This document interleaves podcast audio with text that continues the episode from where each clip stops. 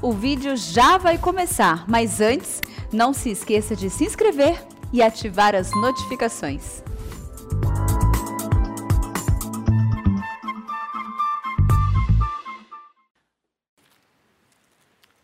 Meus amados, nós vamos abrir a palavra de Deus na carta do apóstolo Paulo aos Filipenses, capítulo 4. E nós vamos ler dos versos 6 ao verso 9. Filipenses 4, 6 a 9. Toda a tônica dos cultos deste dia tem sido palavras de encorajamento para o povo de Deus. E eu gostaria de seguir nesta mesma toada nesta noite. E Filipenses 4, 6 a 9 diz assim: Não andeis ansiosos de coisa alguma. Em tudo, porém, sejam conhecidas diante de Deus as vossas petições pela oração e pela súplica com ações de graças. E a paz de Deus, que excede todo o entendimento, guardará o vosso coração e a vossa mente em Cristo Jesus. Finalmente, irmãos, tudo que é verdadeiro, tudo que é respeitável, tudo que é justo, tudo que é puro, tudo que é amável, tudo que é de boa fama, se alguma virtude há e se algum louvor existe, seja isso que ocupe o vosso pensamento. O que também aprendestes e recebestes e ouvistes e vistes em mim, isso praticai, e o Deus da paz será convosco.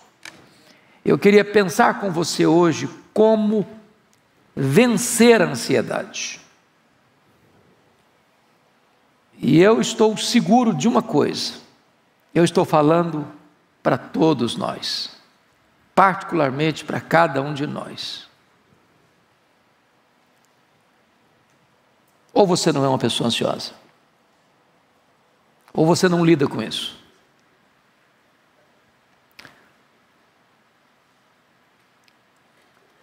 Os estudiosos dizem que 50% das pessoas que passam pelos hospitais elas enfrentam problemas de ansiedade ou são vítimas de doenças psicossomáticas.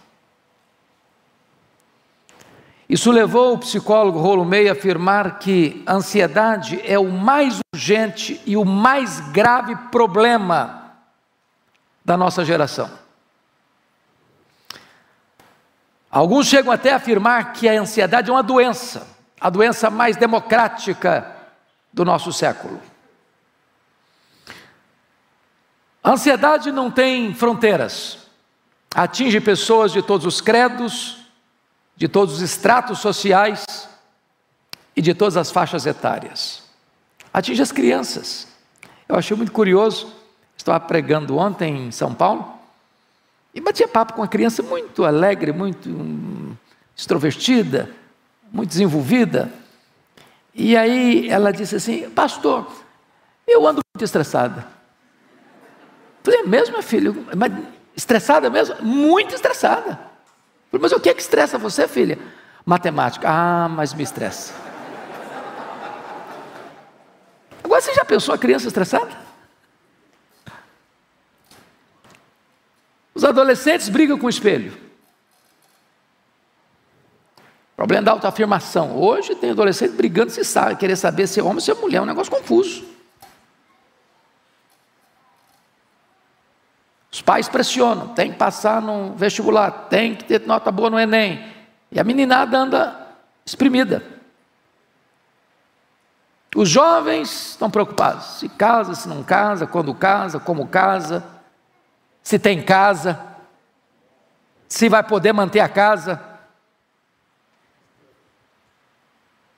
Os casados querem saber se vão conseguir construir um patrimônio, porque afinal de contas, a sociedade cobra, a família cobra. Os que têm filhos, precisam saber se consegue pagar a escola para o filho. Os mais velhos, se vai ter condições de pagar o plano de saúde. Se for ficar velhinho mesmo, se a família vai manter, cuidar, você vai botar no asilo. Todas essas coisas vão gerando ansiedade. Quando chegou março de 2020, o ano passado, eu estava na casa de um médico muito querido, e ele mapeou para mim um cenário muito cinzento da pandemia que estava chegando. E eu confesso a vocês que eu andei alguns dias ansioso. Falei, meu Deus, eu, eu, eu tenho problema de respiração às vezes. Falei, se esse troço me pega, eu estou frito. E no começo eu andava, fazia caminhada de máscara. Falei, se eu pegar esse troço, eu estou frito. E o coronga me pegou na semana mais crítica da minha vida. Passei um pouco de aperto. Recebi o diagnóstico no domingo, na quinta-feira era o casamento da Mariana. Chorei um pouquinho, o rival me deu umas broncas. Mas superei. Mas quem sabe tantos aqui não enfrentaram esse problema da ansiedade, ou ainda enfrentam. Enfrentam. Como é que você anda nessa questão? Qual o nível de ansiedade está hoje? Hoje, tanto de manhã, às oito, quanto às onze horas, algumas pessoas chegaram aqui e me falaram, e falaram para o pastor Ival também: olha, hoje eu vim para cá precisando de um milagre. Sabe aquele nó na garganta, aquela dor no estômago? Aquele problema que vocês, ou Deus faz um milagre, ou não vou aguentar mais. Quem sabe você entrou aqui hoje com um problema muito grave para ser resolvido. Você precisa de uma resposta. Você não está dormindo direito. Você está ansioso, está angustiado, está com nó na garganta, está com medo do amanhã. E esse texto, meus amados irmãos, vai lidar conosco nesta questão. E eu quero tratar de três situações aqui. Primeiro, o diagnóstico do problema. Segundo, o remédio para curar o problema. E terceiro, a cura do problema.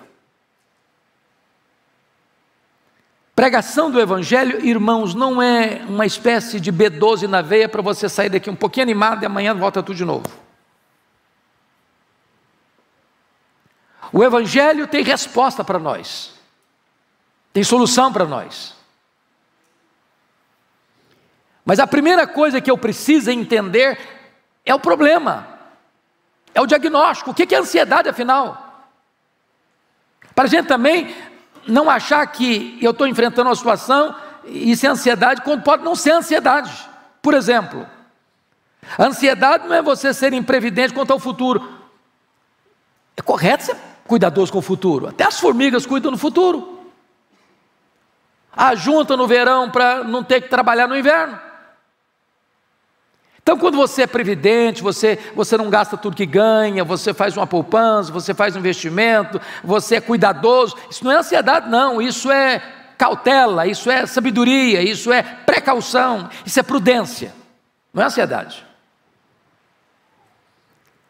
Também ansiedade não é aquele negócio, corpo mole, entendeu? O cara é corpo mole, ah, nos estudos, no trabalho, acorda tarde, vai dormir cedo, e tem que, tem que assistir todas as séries de Netflix que aparecem no mercado. É porque tem gente que, eu não sei, mas o dia dele tem mais horas do que a nossa, né? Porque o cara assiste tudo, sabe de tudo. Mas para fazer obras de Deus está cansado, está ocupado. Outras pessoas acham que ansiedade é viver livre de problemas. Não, Paulo estava preso, estava algemado, estava sendo acusado pelos irmãos dele, a quem ele amava, a quem dizia: Eu preferia ser anátema, desde que os meus irmãos se convertessem. E ele está preso, algemado, enfrentando lutas, mas não está ansioso. Então, se você está enfrentando dificuldades, não é ansiedade, não. Então, o que é ansiedade na verdade? Vamos pensar nas causas. Quando eu leio esta carta aos Filipenses, a conclusão que eu chego é que toda carta lida com o problema da ansiedade. No capítulo 1 desta carta, ansiedade pode vir à tona como resultado de nós olharmos para os problemas em vez de nós olharmos para Deus. Ô, gente, não dá para viver sem enfrentar problema. Isso é verdade, isso é fato. Você não está enfrentando problema porque você está passando aperto financeiro, não. Você está pensando que o pessoal rico não enfrenta problema, não? Enfrenta mais problema que você. Sabia disso? Que os ricos têm mais problemas? Alguém já disse que o cara mais feliz da vida é aquele que chega em casa cheirando graxa, toma um banho, como um bom prato de arroz com feijão e dorme a noite inteira bem dormida. Eu tenho um primo que tem muito dinheiro e eu disse, Pastor Hernandes, o rico tem dois problemas. Eu falei, é mesmo? Tem dois? Só dois? Eu falei, então quais são? Ele me disse, Primeiro problema é ganhar dinheiro, ganhar dinheiro, ganhar dinheiro, ganhar dinheiro, ganhar dinheiro, ganhar dinheiro. O segundo problema do rico é medo de perder dinheiro, medo de perder dinheiro, medo de perder dinheiro, medo de perder dinheiro. Ele vive nessa, nessa loucura a vida inteira. Então note você que quando você olha para os problemas, em vez de olhar para Deus, você pode ficar ansioso. Paulo estava preso. Os problemas eram muitos. E ele diz em Filipenses 1,12 assim: Meus irmãos, eu quero que vocês saibam que as coisas que me aconteceram têm antes contribuído para o progresso do Evangelho. Ele olhou para as circunstâncias da vida de uma maneira diferente. Ele não perguntou assim, como eu estou sofrendo com isso? A pergunta era, o que, que isso pode proporcionar para que eu aproveite mais para pregar o Evangelho? Como essa situação pode abrir caminhos para eu dar mais testemunho? Ele estava preso e a igreja olhou para ele e foi mais encorajada a pregar. Ele estava preso e ele evangelizou a guarda pretoriana. Ele estava preso e escreveu cartas. Então, quando você estiver passando por um problema, não olhe para o problema, olhe para as possibilidades que Deus coloca diante de você em virtude desses problemas. Se você está dentro de um hospital, aproveite para você falar de Jesus para, para as enfermeiras, para, para os técnicos de enfermagem, para os médicos que chegam. Se você está enfrentando uma luta lá na sua casa, lá na sua vizinhança, aproveite para falar de Jesus e saber como as pessoas podem enfrentar o problema e ainda assim confiar em Deus. Se você olhar para a circunstância como Pedro se naufraga, se você olhar para a circunstância como Geazi, você só vê os exércitos inimigos. Se você olhar para as circunstâncias como os dez espias de Israel, você vai dizer: olha, a terra é boa, mas tem gigante, não dá para nós, vamos ser engolidos. Tira os olhos das circunstâncias, olhe para o Deus que está no controle das circunstâncias. Segundo lugar, como é que você pode diagnosticar o problema da ansiedade? Quando eu vou para Filipenses 2, todo o capítulo 2 trata de relacionamentos complicados que para nós, você tem algum problema de relacionamento dentro da sua casa? Está estressando alguma coisa lá? Convivência não está legal? Está batendo cabeça com seu cônjuge? Os filhos estão relacionando-se tranquilamente uns com os outros e com vocês? Às vezes a maior fonte de estresse que uma pessoa tem brota dentro da sua casa. Preocupação com os filhos, preocupação com os pais, preocupação com os irmãos, preocupação com os avós. E na igreja de Corinto, na igreja de Filipos, os irmãos estavam batendo cabeça. Eles não pensavam concordemente. Até duas irmãs da igreja, porque as mulheres não são de brigar, né? as irmãs são muito pacíficas. A Evódia e a Cinti que estavam brigando dentro da igreja. Se uma participava do coral, a outra não ia participar. Se uma cantava na frente, a outra não cantava. Meus irmãos, muitas vezes as pessoas roubam a nossa alegria, tiram a nossa paz e são fonte de ansiedade. Como é que você faz para lidar com essa gente? complicada que você tem dentro da sua casa, você tem lá no seu trabalho, você tem lá na sua escola, você tem até dentro da igreja. Paulo responde assim: Tende em vós o mesmo sentimento que houve também em Cristo Jesus. Ele, sendo Deus, não julgou como usurpação o ser igual a Deus. Antes a si mesmo se esvaziou, assumiu a forma de servo e se humilhou até a morte morte de cruz. Se você acha que a pessoa é complicada demais, pense no que Jesus Cristo fez por você. Seus argumentos vão desaparecer. Mas o que, que nos deixa ansiosos? Quando você vai para Filipenses 3, tem um outro problema que deixa a gente ansioso, sabe o que? Grana. Dinheiro. Quem já ficou ansioso aqui por causa de dinheiro? Tem que pagar as contas. Tem que juntar mais dinheiro. Você sabe que a Bíblia diz o seguinte: que quem ama o dinheiro dele nunca se farta. As pessoas mais complicadas com dinheiro, corrupção, negócio errado, e falcatrua e tal, e tal, não são os pobres, não. São não. É gente que tem muito dinheiro, mas quer mais, quer mais, quer mais, quer mais, quer mais. No capítulo 3, versículo 19 de Filipenses, Paulo fala que tem gente, tinha gente que só se preocupava, não é preocupava não, só se preocupava com as coisas terrenas. Gente que nunca está satisfeita.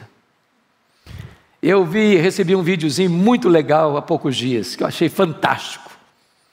O camarada chegou num carrão, que é carrão assim, que custa mais de 400 mil.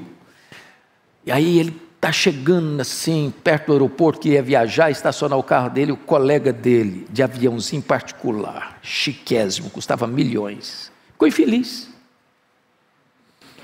Infeliz. Aí chega de viagem, pega o carro dele, um colega dele encosta com um carrinho velho, fala: Rapaz, o sonho da minha vida é ter um carro igual o seu.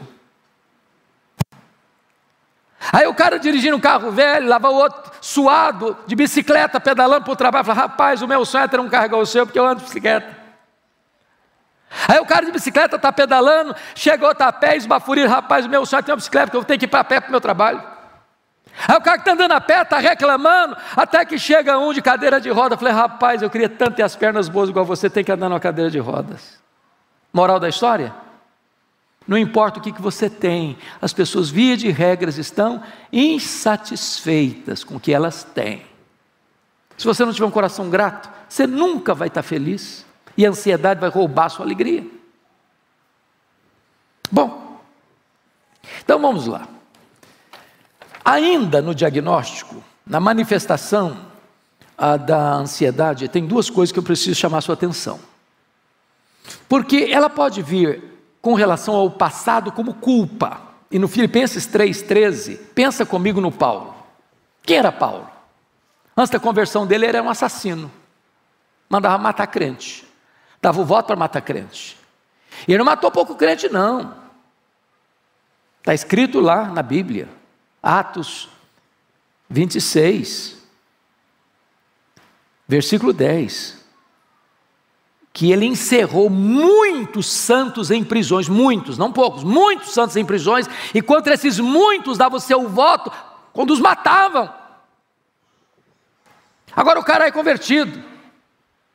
Se Jesus não fizer uma obra linda para purificar a consciência das obras mortas, esse cara não vai ter condições de dormir, ele vai ter pesadelo, o sangue vai estar correndo na mão dele, ele não vai ter paz. Quantos crentes que hoje vivem ansiosos, irmãos, porque nunca resolveram o passado, nunca resolveram os dramas do passado, nunca resolveram as feridas emocionais do passado, nunca resolveram os traumas do passado, gente que foi abusada na infância, que nunca superou isso, gente que tem culpa. Essa semana eu peguei um livro para ler, é curiosíssimo, pastor Ivan, um livro fantástico. O título do livro é O Mestre das Perguntas, livraço. E o autor começa dizendo da culpa que o assolou porque ele era um filho assim, adolescente rebelde, sabe? Que a mãe tinha que dar bronca todo dia, branca todo dia. A mãe falou: Meu filho, você vai me matar um dia, você vai me matar um dia, você vai me matar um dia. E aí, de repente, a mãe morre, menina adolescente. Pronto. Carregou a vida inteira essa culpa. Eu matei minha mãe, eu matei minha mãe, eu matei minha mãe. Quantas pessoas que vivem atormentadas pelo chicote da culpa, por problemas lá de trás, que nunca foram resolvidos convenientemente aos, ao pé da cruz de Cristo, o sangue do Cordeiro. Certa feita eu fui aconselhado a pedido para orar por uma senhora, tinha 80 anos. 80 anos. E o filho me disse assim: Pastor, o senhor pode visitar minha mãe? Eu falei: Posso. Falei, mas por que você quer que eu visite a sua mãe? Ele me disse: a minha mãe é uma mulher triste, cronicamente triste. Triste, angustiada. Já levamos em médico, já levamos em psicólogo, já levamos em psiquiatra, já fizemos exame, já tomou todo tipo de remédio, nada resolve o problema dela. Disse, então vou lá.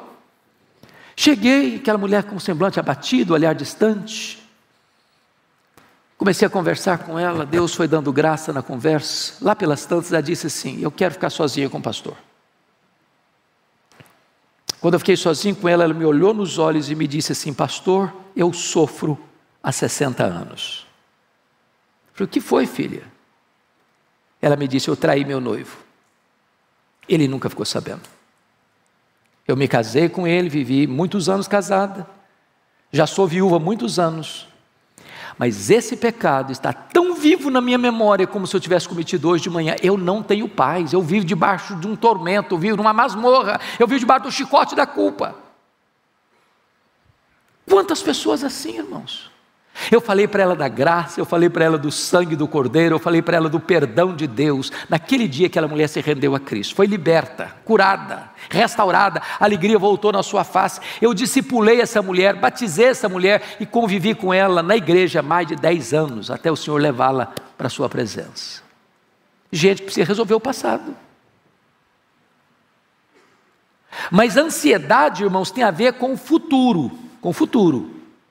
Você fica ansioso não é com agora, você fica ansioso com o que vem para frente. É o medo do amanhã, é o medo do desconhecido, é o medo que não vai dar certo.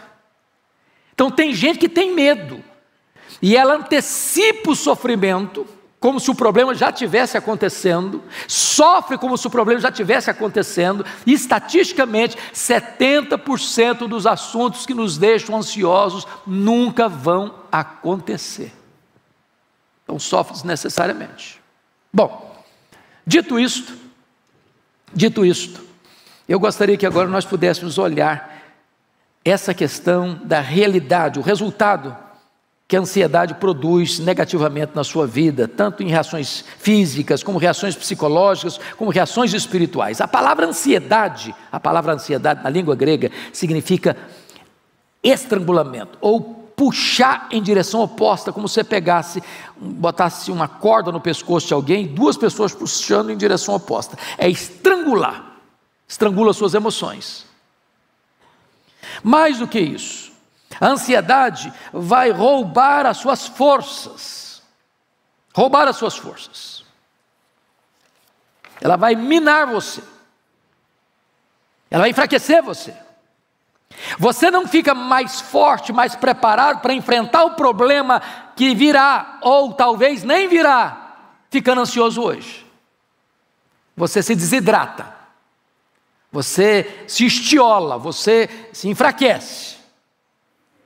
Mas mais do que isso, pastor Arival chegou a dizer isso hoje de manhã. A ansiedade é a voz da incredulidade. Porque Jesus alertou isso. Os gentios que não conhecem a Deus é que se preocupam com todas essas coisas: que comeremos, que beberemos, com que nos vestiremos. Então preste atenção nisso, aprenda a depender do provedor. Eu não sei se vocês tiveram já essa experiência, eu tenho de vez em quando. Tem dia que você está assim, tão angustiado, passando uma luta tão grande, uma pressão tão enorme, que você vai deitar, você não consegue direito dormir. Aí o dia amanhece. E quando o dia amanhece, parece que o problema foi dissipado. Aquele nevoeiro escuro vai embora. Aquela dor vai embora. A esperança brota, um fato novo acontece. E a Bíblia diz: o choro pode durar uma noite inteira, mas a alegria vem pela manhã. As misericórdias de Deus se renovam a cada manhã. Então, em nome de Jesus, comece a desenvolver esta confiança de que você não está no controle, mas Deus está. Deus está no controle. Deus não perdeu o rumo da história. Deus não perdeu o controle da sua vida. Deus não está em apuros. Deus não foi pego de surpresa. Deus está trabalhando, se você ama Deus, todas as coisas cooperam para o seu bem. Mesmo que a providência seja dolorosa, mesmo que você esteja enfrentando uma enfermidade, um problema financeiro, um problema no casamento, um problema com os filhos, um problema na família, um problema de qualquer ordem, saiba disso, Deus está no controle. E Ele vai cuidar de você, e Ele vai sustentar você, e Ele vai dar livramento a você, e Ele vai fortalecer você, ainda que o problema não se resolva no tempo que você quer, a graça de Deus vai bastar a você.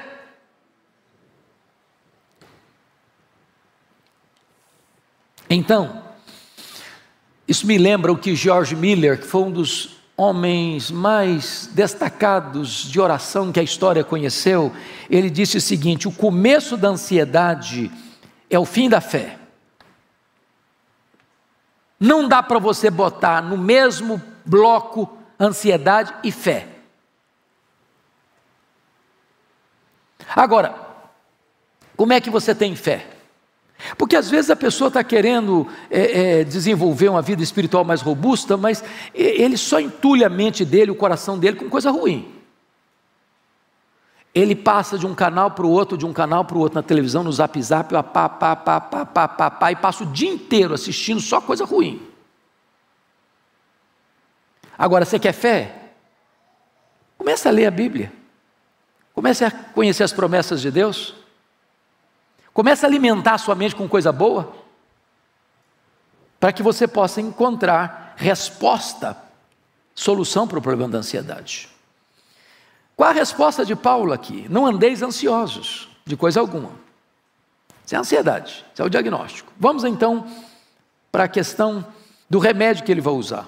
Ele diz: Não andeis ansiosos de coisa alguma, em tudo, porém, sejam conhecidos diante de Deus as vossas petições, pela oração e pela súplica, com ações de graça. Eu chamo a sua atenção para um ponto muito, muito, muito importante aqui. Muito importante aqui. Quando Paulo diz: Em tudo, porém, sejam conhecidas diante de Deus as vossas petições, pela oração e pela súplica, com ações de graças, parece que ele está falando de quatro coisas, mas não está. Ele está falando de três coisas. A palavra oração aí, é a mesma palavra para adoração. Então, Paulo está falando de adoração, de petição e de ações de graças. Eu não sei se você já fez uma distinção clara na sua mente entre o que é adorar a Deus e o que é agradecer a Deus. A gente confunde isso. Você adora a Deus por quem Deus é, e você dá graças a Deus por aquilo que Deus faz. E você suplica a Deus porque Ele é seu Pai. Então, quando você lida, como é que você lida com ansiedade? Você lida com ansiedade quando você começa a adorar a Deus. E para você adorar a Deus, precisa saber quem Deus é. E você precisa entender que esse Deus é autoexistente, que Ele é infinito, que Ele é imenso, que Ele é eterno, que Ele é imutável, que Ele é onipotente, que Ele é onipresente, que Ele é onisciente, que Ele é transcendente, que Ele é soberano, que Ele está no controle do universo, Ele está no controle da igreja, Ele está no controle da sua família e da sua vida. No momento que você compreende isso, já começa a acalmar o seu coração. Quando você começa a entender a majestade de Deus, quão grande Ele é, quão magnífico Ele é, quão poderoso Ele é, quão extraordinário Ele é, como Ele está sentado no trono, como Ele é glorioso em Suas obras, como Ele é perfeito em seus atributos. É aquele Deus soberano que mede as águas na concha da Sua mão, que pesa o pó das montanhas em balança de precisão, que mede os céus a palmos, que espalha as estrelas no firmamento e, por ser forte em força e grande em poder, quando as chama pelo nome, nenhuma só delas vem a faltar. Quando Ele olha para as grandes nações da terra e considera todas elas como um barro um, uma, um, um pingo que cai num balde, como um pó numa balança de precisão, o seu coração começa a se acalmar. Quão grande é o seu Deus? Quão magnífico Ele é? Paulo disse: se você adorar a Deus, você vai vencer a ansiedade. Mas você vai dar graças. Ô, gente, via de regra, a nossa memória é curta para lembrar o que Deus tem feito, a gente é grato, só um pouquinho assim, ó. O que você tem para agradecer a Deus? Você está vivo. Gente melhor que você já se foi. Se você veio para cá, você tem pernas para andar. Quanto vale as suas pernas? Se você está enxergando, você tem visão, quanto vale os seus olhos? Se você está ouvindo, Você tem ouvidos? Quanto vale a sua audição? Quanto vale a sua vida? Quanto vale a sua liberdade? Quanto vale a sua família? Quanto vale os seus amigos?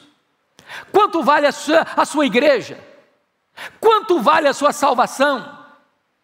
Pare de olhar a vida com óculos escuros, para de reclamar, para de murmurar, para de olhar para a vida só com pessimismo, com negatividade.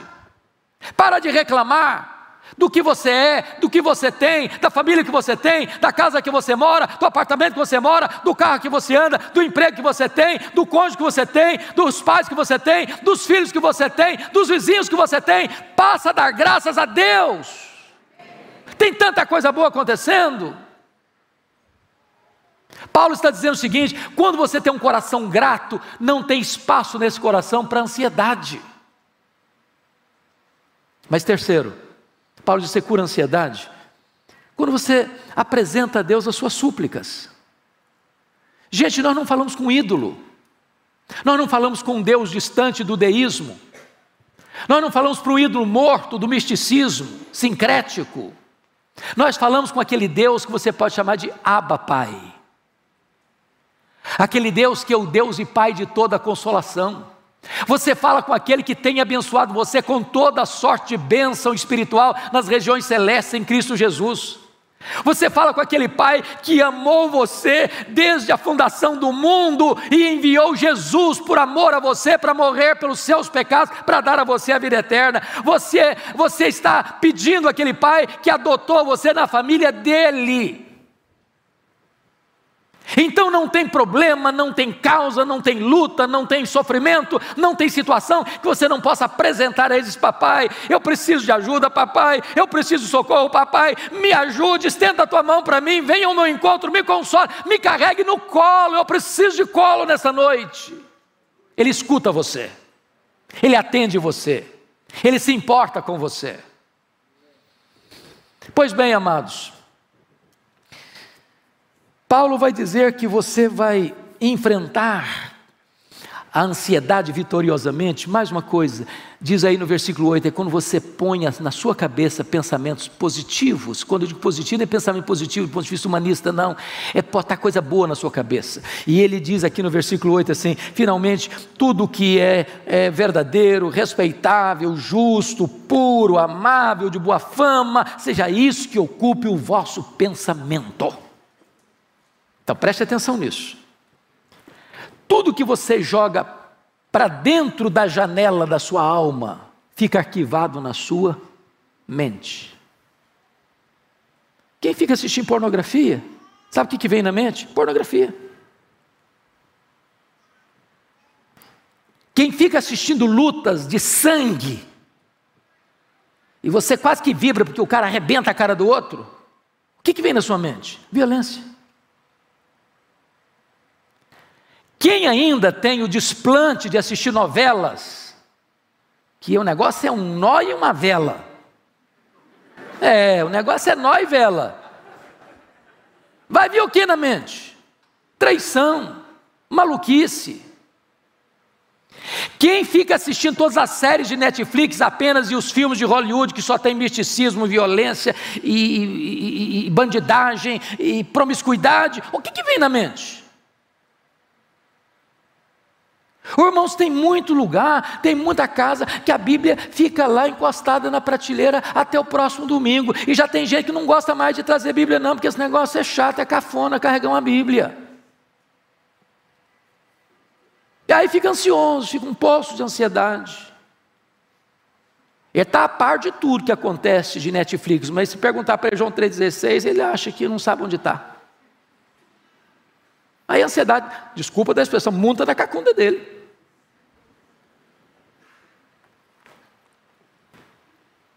Como é que você resolve isso? Paulo vai um pouquinho além e diz o seguinte, versículo 9: Olha, meus irmãos, tudo que vocês, olha aí comigo, Filipenses 3, 4, 19, 4, 9, olha aí. Ele diz assim: E o que aprendesse, e recebesse, e ouvisse e visse em mim, isso praticai. Tem muito crente que é teórico, só teórico, sabe tudo, é bom teólogo, conhece as correntes teológicas, decora a confissão de fé, decora catecismo uh, de Westminster, é, cita as correntes é, teológicas, sabe o que é calvinismo, sabe o que é arminianismo, sabe o que é isso, sabe o que é aquilo, mas fica só nisso.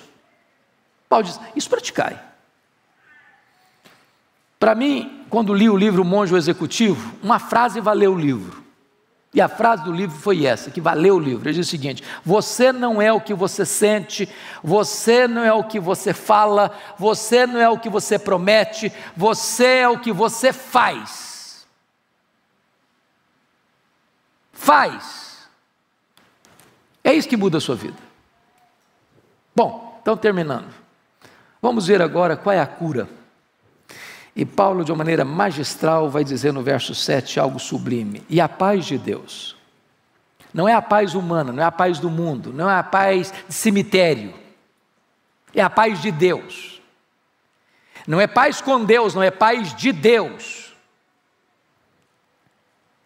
A paz de Deus que excede todo entendimento, ou seja, a pessoa vai olhar para você, você está passando luta, está passando sim, você está doente, pode estar tá doente sim, hospitalizado, pode estar tá hospitalizado sim, pode enfrentar dor do luto, pode enfrentar dor do luto sim, mas essa paz excede todo entendimento, é aquilo que Paulo disse quando ele estava preso na masmorra, no corredor da morte. Eu sei em quem eu tenho crido, e estou certo de que Deus é poderoso para guardar o meu depósito até o dia final.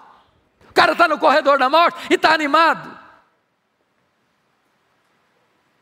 Essa é a paz de Deus, que excede todo entendimento.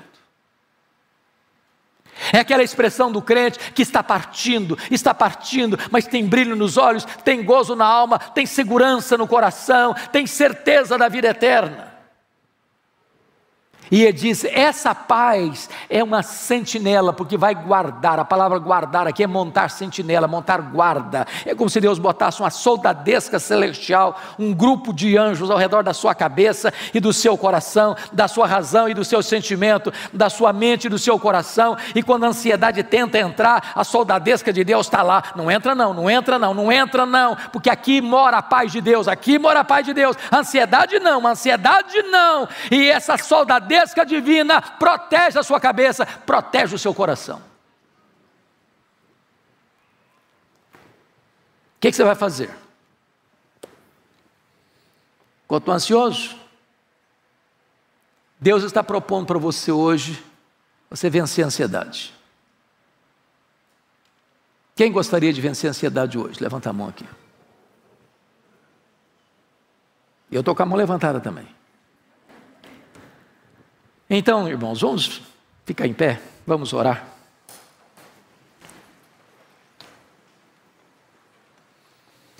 Vamos pedir a Deus graça. Agora, é preciso tomar uma atitude. O que que você vai fazer para mudar esse cenário? Deixa eu fazer um diagnóstico simples aqui. Quantos irmãos e irmãs que estão aqui hoje que já leram a Bíblia toda? A Bíblia toda. Ok. Quantos irmãos gostariam de dizer, Deus, eu, eu quero ler a Bíblia toda? Nós estamos hoje no dia 12 de setembro. Daqui um ano eu vou te dar tempo demais. Mas quem gostaria falar, Deus, eu quero ler a Bíblia toda até 12 de setembro de 2022? Quem gostaria de dizer, Deus, me ajuda a fazer isso? Bendito seja Deus. Terceira coisa que eu gostaria de sugerir a você: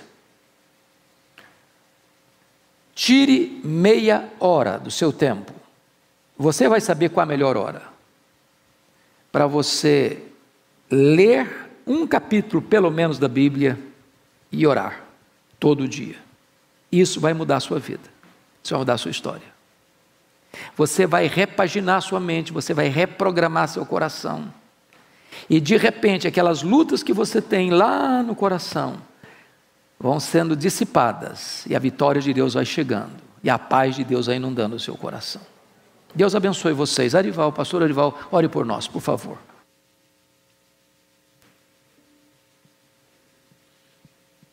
Senhor Deus, nós nos apropriamos da tua palavra nesta noite E pedimos que essas verdades que foram ensinadas aqui, elas possam ser aplicadas no poder do Teu Santo Espírito, na mente, no coração de cada um que está aqui, daqueles que estão nos assistindo pela internet. Nós precisamos da cura do Senhor, nós precisamos da ajuda do alto, e os nossos olhos estão postos em Ti, para que essa paz de Deus, que excede todo entendimento, seja derramada e seja apropriada por cada um aqui nesta noite. Cura-nos nesta noite. Nós oramos em nome de Jesus. Amém.